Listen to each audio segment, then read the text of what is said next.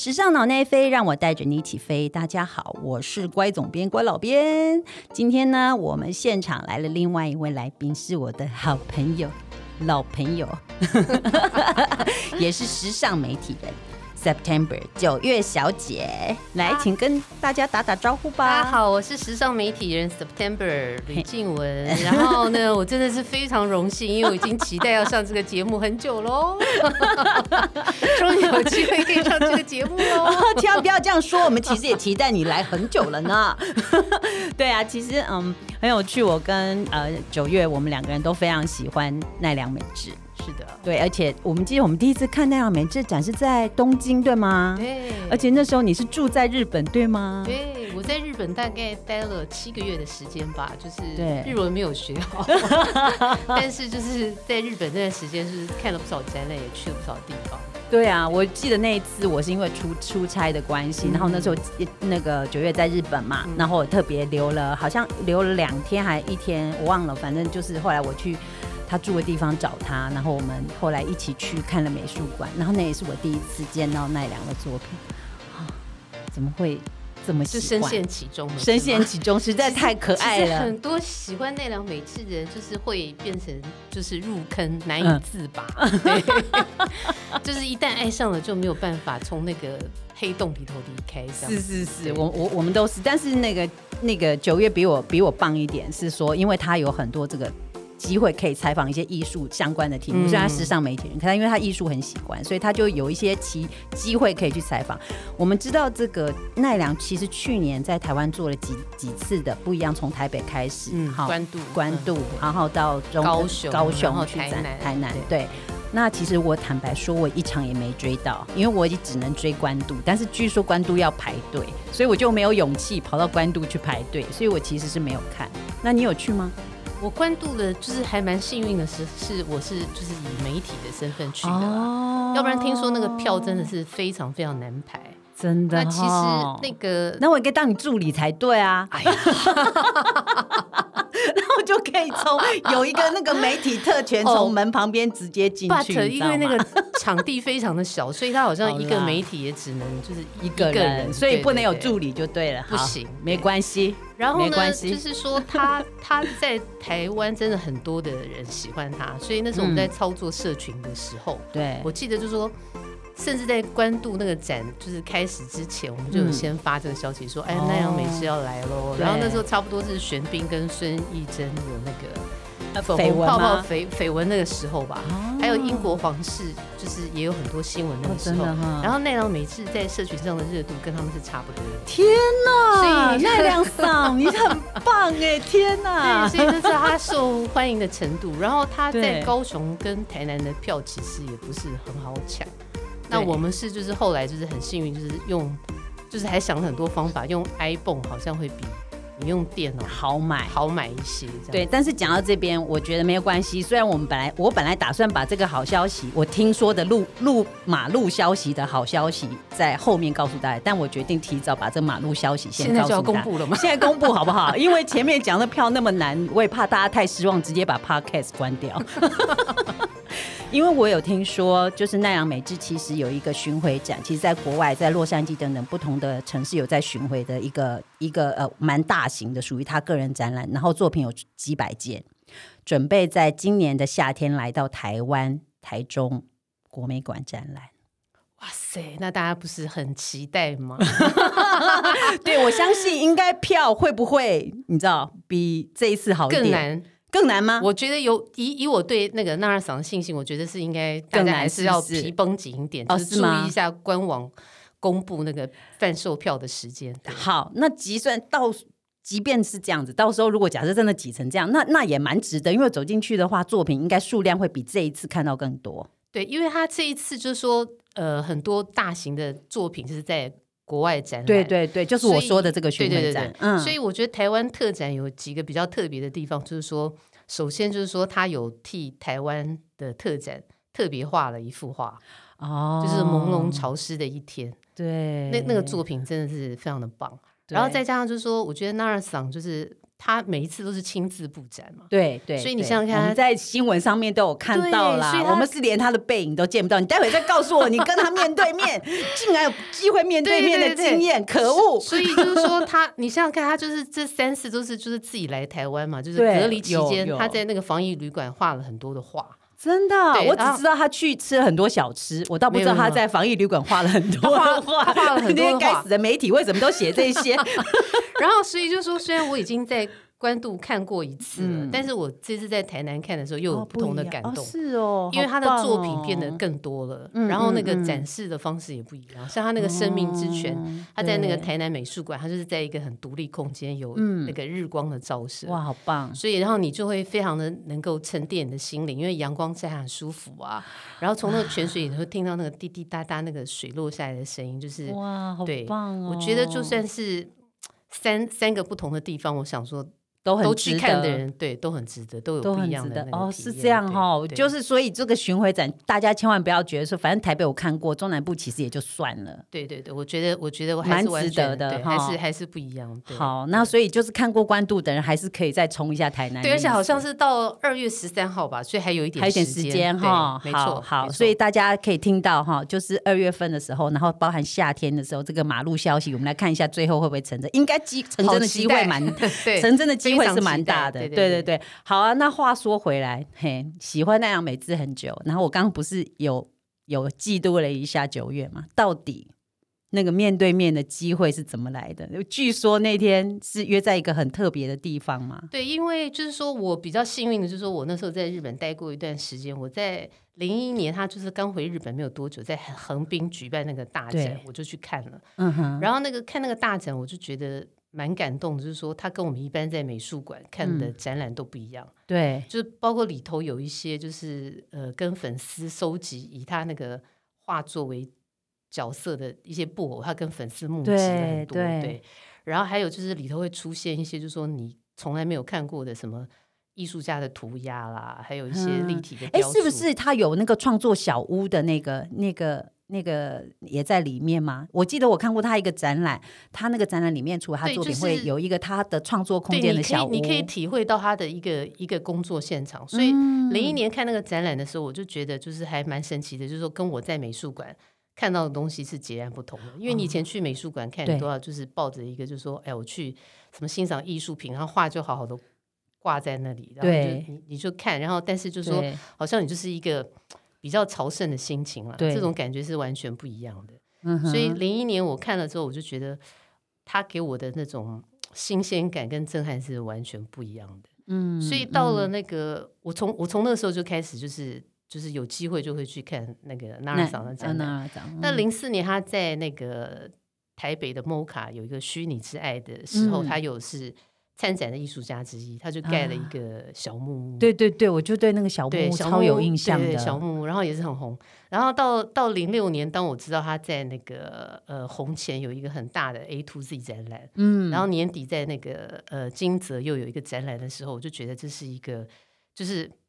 访问他的好机会。等一下，你你你时间时间轴带的太快了，所以这几个这几个展览，因为地点呢，日本我没你那么熟，我没住过啦。就算你是七个月，零我是零一个月，零一年是横滨嘛 嗯，嗯零一年嗯是横滨，对对。对，那零四年是台北，零四年台北，对，零四年我那个是在台北看到的，对对。对。然后零六年那个是他在日本展，嗯哼，那因为我一直关注他，那我想对。说，就是你知道，因为就是跟很多有活动的时候，你比较有一个宣传期，或比较有机会去做这样子的访问采访对。所以我就是有发信给那个他的当时的艺廊，哦问说我们有没有可能可以访问到他，访对对对。那没有想到也获得 艺廊的同意，然后艺廊就就是给我一张地图说，啊，他会就是在那个某一天的那个下午三点，这这感觉上是有点像是一个私人邀约的感觉。然后在英之台的火车站，他会什么英之台火车站在哪对里啊？因为后来我我虽然我不是很知道很低调，好像那时候他的那个工作室嗯并不是在，并不是在那个东京，啊而是类似这样，就是比较乡下一点的日光地方那样比较偏远的地方。嗯，然后他那时候应该是跟大学有一些就是不知道教学还是什么的，哦，等于那个采访是有点像他从学校要回工作室对，途中的一个转车的车站吧。我所以他是我自己的推他测是回家路上，然后停一下，然后想说，嗯，好吧，我就播个半小时见一下这个记者我自己的推测应该是这样子。然后，嗯然后我就去了，去了之后我就我就非常的惶恐，因为在我的人生当中，我没有约过哪一个访问啊，嗯，是不在一个那个很确切的定点。定点比如说，我们通常都会约在一个室内的空间啊、对，然后有明确的地址啊，对啊，或者是哪里啊？对对不对对。那约在一个月哎，台，这有点像笔友见面 呢，然后他身上有别个什么东西让你，不过你那当然认得他啊，当然认得他那他怎么样确定你的身份不就是就是，路？然后而且 而且最妙的是，大概在差不多两点五十分的时候，突然那个伊朗的人打了一通电话来说，嗯其实娜尔嫂没有跟他们就是在做什么联络，啊，那所以意思是也不确定，就对了。所以他的意思是说，如果我超过三点了呢，还没有看到看。纳尔嫂的话呢，就是有可能。再拨电话给一郎，嗯然后再确切一下看那个那个状况是怎么样，这样。哦。所以我在那月台就就非哎，常这一点跟日本人的严谨有点不太一样呢。对对，毕竟他是在德国留学 留学很久。的人，因为日本是超严谨的，所有细节都是百分之一百的。所以后来就是到了差不多三点，然后我们就看到一个就是那个有一个就是高高瘦瘦的人，然后哦，推了一台脚踏车，所以是 Nara 桑吗？然后呢那个篮子里头放了一瓶矿泉水，这样慢慢往我们靠近，然后就是 Nara 桑，然后天哪，就觉得我没有看过他本人，他本人是高高瘦瘦吗？是高高瘦真的吗？瘦高瘦，其实就是这次特展，他不是有拍一些 video，他他嗯就是他人都没有什么变，只是头发变得比较白。基本上就是哦高高瘦瘦，因为他好像有会踢足球嘛，哦，对，而且我相信创作是一个很好因为我们没有看过他本人，我们以有可能以为他矮矮瘦瘦，因为我们都看到你知道上半身的高高照片，瘦瘦对哦高高瘦瘦，哇天哪！对，然后然后然后就很就当然就很兴奋，就就对着那个月台跟大家 Nara 上，所以他就他也就知道我们是是谁，对？。嗯嗯嗯，然后呢，就是后来他就带我们去他比较常去的咖啡馆，然后在那边哦开始做访谈。哦真的对哈，所以他就是他自己一个人嘛，没有人陪同他。天哪！人陪他。而且就是说他在那个时候已经是一个很成名的艺术家，可是就是整个过程就是很像跟朋友在聊天一样，就是非常的亲切。是哦，所以你用日文跟他对谈吗？嗯，日文没有那么好，还是找了一个就是口译的角色。嗯嗯，对对啦，对啊。对但是就整个访谈的过程中，就是说他回答都会回答的非常的诚恳，哦，诚恳。而且跟他之间就是没有一个什么距离感。你哎，等一下，我要举手我要举手发问，因为我也曾经有访问过日本设计师的经验。其实日本人非常难访。因为他们的对我我啦，因为我也不熟悉日本的语言文化，因为我嗯不会日文，但是他们讲话的方式、回答方式非常迂回的。他们是不会说哦，你喜不喜欢黑色？比如说，假设我举个例子，说哦，你喜不喜欢黑色，或者你你你怎么样？他不会说哦，我喜欢或不喜欢理由。通常我们都是这样直接回答，他们都不是哦。关于黑色呢，怎么样怎样怎样？他先给你一套那个哲学，那你也听不懂，然后最后再回过头来再讲，再讲个五分钟十分钟，但他最后还是没有给你答案，说他喜欢还是不喜欢。这就是我访问日本人的经验。那你说 Nara 想像朋友，他跟你聊天，那他是针对你的问答，他是怎么样的回答方式？还是他其实是讲日文的德国人？我我我我觉得蛮特别，就是因为我以前访问一些日本设计师，有一个经验，就是他们必须要先看提纲什么的。嗯哼，然后如果有啊，如果你在聊天的过程当中，就是说你好像是就是插入一个别的问题，或者没有按照提纲走，他们就会是翻下那个提纲看说，现在去哪里了？对对，现在现在，但是访到纳拉桑哪去了纳拉桑不是这样，纳拉桑我觉得他啊可能是跟他自己的一个，就是说。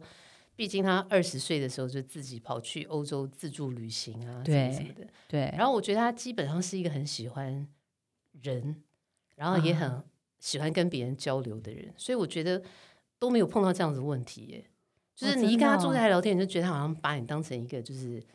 他的朋友。对很很友善的，就是回答你的问题，然后都哦回答真的的哦。蛮好的。包括我们问到就是说，呃，零四年他在那个呃摩卡的那个虚拟在干的那嗯。个小木屋啊，嗯嗯嗯，他也有跟我嗯。们分享那个那个经验是蛮嗯。神奇的，因为他那个小木屋一开始是在那个大阪，嗯。大阪做展览的时候嗯盖了三个，嗯哼，就是大中小，就是 S M L 嘛，啊哈，然后就得到不错的回响。嗯。所以他们那一次就是有点像是在跟工作人员庆功的时候，就想说，诶，那英文字母里头 S M L 都有的话，那干脆盖二十六个好了。然后他他就讲的很开心，你知道。好开心，然后就想到说，哎呦，台北好像有一个邀约，然后他们就想，然后而且他他还特别强调，是说那个时候他们好像是一边吃着中华料理，一边喝着台湾啤酒，因为可能横哪滨有蛮多这哦，种对对对对，中华街哈，对对对的餐厅嗯嗯然后就一边吃中华料理，一边喝着台湾啤酒。他想说，台北的美术馆如果答应让我们弄个小木屋进去的话呢，嗯我们就就立刻就是说我们可以去参加这个这个这联展。嘿嘿嘿，结果那个美术馆的，就是很爽快就答应了同意了，同意嗯了之后，他们就所以台台北的那个算是他海外第一个、哦，真的啊对以木屋形式的展览。所以他跟台湾好像就是有某一种些缘分对有某些缘分。对，所以他有因为你是台湾人特别亲切嘛？我不知道他是因为就是他很喜欢就是跟不同国籍的人交流，还是我觉得应该是本性吧。啊，不好意思说自己特别就对了。但但是的确是因为就是说，我觉嗯得台湾对于就是日本那种赈灾的那个，我发现哦很多人因为这样子的事情就会就会就是对台湾一直有一种特别的感情，对特别的感情，而且这个感激也放在心里很久，因为过了好，多年我觉得日。本真的是一个还蛮念旧念情念旧的地方哦，好，太有趣了。那你嗯你那时候在访问的时候啊，你有很紧张吗？我跟你讲，就是因为大家都会强迫自己很专业，而且我跟你讲，你有吗？我也当时也是强迫自己还蛮专业的，尽量哦不要流露出自己太兴奋的。搞不好他也很习惯。而且那时候，而且那时候不知道为什么会有一个就是很、嗯很执着的地方，就觉得自己是专业人士，所以都、嗯通常都不会要求跟被访者合嗯照这件事情，嗯哼也，是还蛮现在想想蛮遗憾的。对哈，我其实我们会不好意思，我们会觉得我们是专业人士对，如果如果合影好像就有粉，哎，对，对超出对我懂，我也会这样，我也会对这样，我也会这样，对。对，但是事后都很后悔啊，以后不要做这种事，不要后悔。对，然后整个过程就是说非常的就是很很顺利啦，很顺利很顺利，对。哦，所以他也是他回答问题的方式也是就是 怎么讲，就是也反正你答你问什么，他就是很爽快的就会回答而。且我觉得蛮特别，就是说他里头提到的一些观念，就是所以你有印象特别深刻的点吗？那一次他跟你真的跟他当面聊以后，让你对他的作品啊，或者是有没有一个更强烈或者更喜欢、更感动、更感动你的点？我我觉得他就是说他的从他的访问到他的书到他现在，我觉得呃喜欢奈良美智的人会发现他其实就是很多人格的特质一直没有变，这一点是让人觉得很难得的地方。因为那个时候就是说他在怎么说？已经很有名气了，嗯然后就问他他对成名这件事情的看法，他就说他、他从来没有去想说自己成名或不成名这件事情，他就是很专注在创作上。嗯。那包括他现在已经是那个不是拍卖市场，已经是天王级的人物，天王级的一哥级的人物，对，都上亿的那种。对，那我们在他这次台湾特展之前，用 Q&A 形式问过他，就说嗯对自己作品能够拍卖出这么高价格是什么什么嗯，想法？他说，就反正就是没有啊，就是没有什么任何的想法，而且然后拍卖就是很残酷的地方，就是其实艺术家也也分不到钱嘛，也因为反正是 那些藏家藏家之间的交易，对干这艺术家什么事还呢？说都都没有影响。然后然后你再去看他，不管是他嗯在影片里，还有就是这一次，就是他为了那个。在展览之前，我觉得有一本书真的还蛮值得推的，就是奈良美智的世界这本书。哦，有，我立刻就买了，是不是对是，我买的时间点很早，就成品还没有真的上架，我就我就站在柜台问。哦据说我买的那一本是刚从车上就是才运拿下来拿上来的第一本这样子。哦，真的哦。然后他那本书里头也有谈很多，就发现奈良先生对于很多事情就是都始终，完全没有因为好像他红啦，或者是因为他他现在变成是几个亿的艺术家，他就有什么改变？都其实我觉得这也就是为什么很多人很喜欢奈良一个很重要的原因，就是其实保持纯真这件事情很难，在很难，特别是就是像像已经是这么成功，比如他在他的领域这么成功，然后所有人相信周围的人看待他的眼光一定会不同，只是他，但他能够维持不变。其实这个是我觉得蛮困难的事情对这也就是很多粉丝为什么会那么从他作品里面一直得到这个讯息，感受到一些对人的温度，对不对？然后你看他对于他自己的展览也都是亲自去布展，什么什么，对他也没有因为好像一些什么原因，就是觉得说，哎，我现在是一个很成功艺术家，我可以找什么人帮我帮忙啊，我只要自己在那边，对不对？下几个指令都就可以了，完全都不是。完全都不是这样，所以就是他的，嗯就是从他的，不管是他作品或展览，都有一个人的温温度。对，对好，那我也很想再问你一个问题，但是你不准回答。我我好好奇，回答是对我们呢，呃，我是很想知道，就是当你跟奈良先生见到面，然后我们在访问的时候，他跟你回答的时候，他的眼睛是不是一直看着你？不可以回答，我们下一集才要回答，因为我们这一集节目就要到这里为止。结对束吗？对，我们要下一集再继续谈奈良美智跟这个九月采访奈良美智里面的一些很可爱的点点滴滴。好，如果你喜欢脑呃时尚脑内飞的节目，请你 follow 我们的 Facebook、IG，然后每个周五呢，请你准时收听我们的新节目上线哦。好，我们下一集节目见啦，拜拜拜拜